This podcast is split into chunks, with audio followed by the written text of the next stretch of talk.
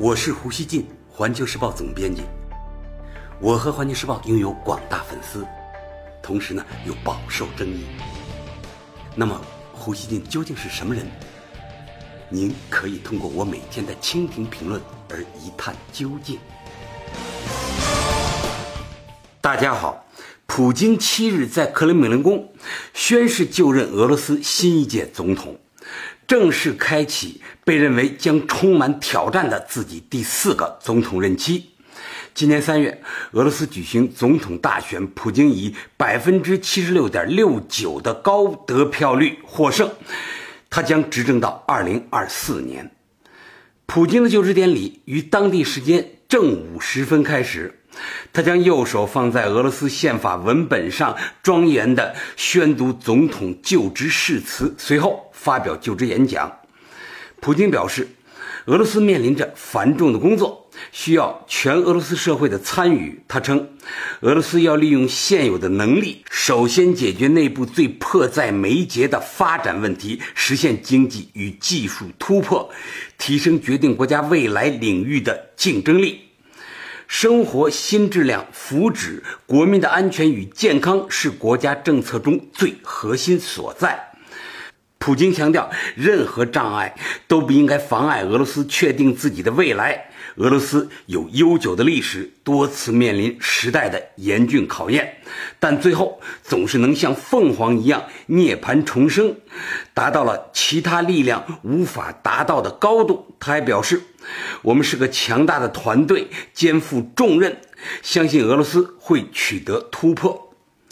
俄罗斯观点报七日报道说，普京宣誓就职后，现任内阁立即辞职。随后，普京向国家杜马提名现总理梅德韦杰夫继续担任总理，同时，大多数现内阁成员会留任。此前。普京总统六日晚上在克里姆林宫会见俄政府成员，并对他们的工作表示感谢。对于普京的新任期，俄舆论普遍认为，接下来的六年对普京来说并不轻松。现在，俄与西方关系已经处于事实上的冷战状态，西方一轮又一轮对俄制裁，使得俄罗斯实现发展与突破的外部环境越来越严峻。俄新社引述多名政治经济学者的话说：“这一任期将是普京所有总统任期中最复杂的。在国际环境不友好条件下，普京面临振兴俄经济的艰巨任务。他还需要培养六年后接替他的新一代俄罗斯领导人。一方面，”普京要在六年时间内实现竞选时的承诺，实行改革举措，激活政治与经济活力，加大基础设施建设投入。另一方面，普京对外需要缓和俄美关系，争取解除对俄制裁，恢复与西方正常关系。不过，专家称，西方不应期待普京在新的任期里会有什么惊喜。普京还是那个普京，他可能会更强硬。这是西方的说法啊。莫斯科市长索比亚宁七日表示，尽管面临一些困难，但俄罗斯将会继续前进。他说：“普京总统已经明确表明，这艘名为俄罗斯的大船，即使遭遇风暴，或者有人企图动摇或阻止它，但它仍会继续前进。”老胡想说啊，从2000年出任俄罗斯总统以来，普京在近二十年的时间里深刻影响了俄罗斯。普京呢，他是个硬汉形象，当过克格勃。能开歼击机，会柔道，反应十分机敏。他能领导俄罗斯这么久，西方啊普遍骂他是独裁，但真实情况是啊，俄罗斯在这个特殊时代需要这么一位意志坚定的领导人。普京呢，应当说他是应运而生的，是时代造就的。俄罗斯有过重新强大的梦想，经历了多次外交危机，现在与西方关系高度紧张，国家经济深受油价牵动。它让我们看到，即使是一个大国，他想要牢牢掌控自己的命运是多么不容易。俄罗斯呢，它地大物博，资源丰富，自给自足的能力非常强。但事实证明，良好的国际环境对俄罗斯同样是重要的。苏联解体后，俄继承了他的核武库和影响力，也同时继承了苏联的战略负担。北约东扩压得俄罗斯透不过气来，苏联解体没有对莫斯科的国际环境产生积极影响。反而呢，使他的处境变得愈发艰难。回顾过去的二十几年，历史呢，或许会把这段时间定义成苏联解体的余波期，而非俄罗斯的重建期。俄罗斯在这个时期的实际的中心任务是避免被进一步压缩分解。所以呢，硬汉普京呢，就像我前面说的，他应运而生。很多人低估了大国垮塌的后续影响，但是在老胡看来，俄罗斯至今实际上没有完全走出苏联解体的阴影。在当前相当困难的条件下，普京呢仍保持着罕见的高支持率。大概呢，这也是俄罗斯社会对国家的处境有共同理解。对普京领导国家面对西方压力稳住阵脚给予了认同。最近，全俄罗斯社会舆论研究中心的民调显示，百分之八十二的民众认可总统普京的工作。这一数字从二零一四年三月起就大幅增加。近年来，普京的支持率一直保持在百分之八十二至。百分之八十八之间，此次调查只有百分之十一的人对总统的工作表示不认可。另一项民调也显示，百分之四十七的俄罗斯人认为，普京总统最重要的成就是恢复了俄罗斯大国地位。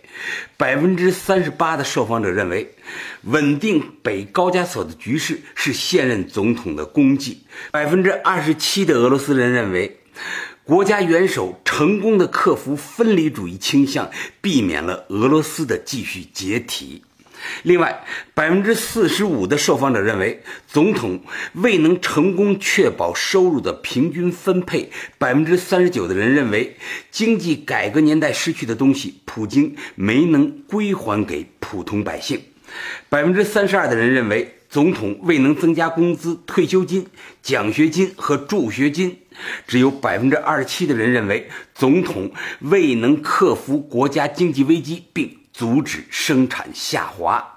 大家看呢，俄罗斯人对普京呢有支持也有批评的声音，但是呢，大多数人还是认为他有一个很大的功绩，就是阻止了俄罗斯的解体。也就是像我前面说的，俄罗斯在这个时期的它的实际的中心任务就是。度过这个苏联解体的余波期。美国《华盛顿邮报》称，在吞并克里米亚之后，普京的支持率猛增。在与西方对峙过程中，很多俄罗斯人接受了他要求团结在克里姆林宫的周围的号召。对他的支持者来说，西方的制裁和奥运会兴奋剂丑闻只是打击俄罗斯的手段。该报担忧称。普京在俄国家政治体系中的主导地位像铁甲一样牢固，但他至今没有显示出淡化对美国和西方强硬态度的迹象。老胡觉得啊，俄罗斯与西方改善关系很难，关键呢在于西方不接受俄罗斯继续做地缘政治大国，而希望俄罗斯做一个更大号的加拿大。向外界提供原材料，同时呢，对西方很温顺。俄罗斯当然不希望这样，那么它的最大挑战就在于如何与西方通过磨合，形成彼此势力范围的新边界。我认为中国人啊，应当从俄罗斯的经历中获得诸多启示。这些启示应当包括：转型是非常艰难的。一味取悦西方不会带来实际好处，增加与西方博弈的资源和工具，反而可能有助于同西方改善关系。西方的核心圈子就那么大，而且是封闭的，增加外围的依附力量会受到欢迎，但融入西方几无可能。在非西方大国中，属俄罗斯最接近欧美主流文化。他在苏联解体后融入西方的努力却历尽坎坷，而与俄作对的某些东欧国家和前苏联共和国却受到西方的拥抱，这些情景呢，我认为发人深省。看来俄罗斯啊，它注定要做一个特别的大国，它或许呢正在冥冥之中寻找自己的独特国家道路。俄罗斯工业底子好，基础设施建设的空间很大，而且呢，俄罗斯有人才济济。俄罗斯很多科学家大家都认为他们很聪明，振兴经济呢，我认为在俄罗斯并非很难的事情。然而，发展经济呢，可能会冲击今天俄罗斯的社会结构，甚至人口结构。任何经济起飞都意味着一场社会革命。俄罗斯需要为经历并驾驭这一切做好准备。总的来看呢，俄罗斯社会还是不够开放的。他们对外国公司有可能控制俄罗斯某些经济命脉，他们呢非常担心。西方的制裁呢是俄罗斯的重大挑战，但西方对资金和技术，应当说都已经远远做不到垄断。俄罗斯即使在被制裁中，经济上扬也是能够做到的。俄罗斯的对外开放完全没必要吊死在西方这棵树上。事实上，俄的开放途径越多，它打破西方制裁的武器也就越多。最后呢，老胡想说。中俄两国在普京的新任期中必将继续是紧密的伙伴，双方经济合作应当进一步加强。中国的市场巨大，中俄又实行全面战略协作，将中俄经济合作潜力作为俄罗斯发展经济的动力之一，应当是非常现实的。我认为。这个优势条件呢，过去没有充分释放出来，找出它的内在原因并加以解决，必将是新的双赢加分，对中俄的双赢加分。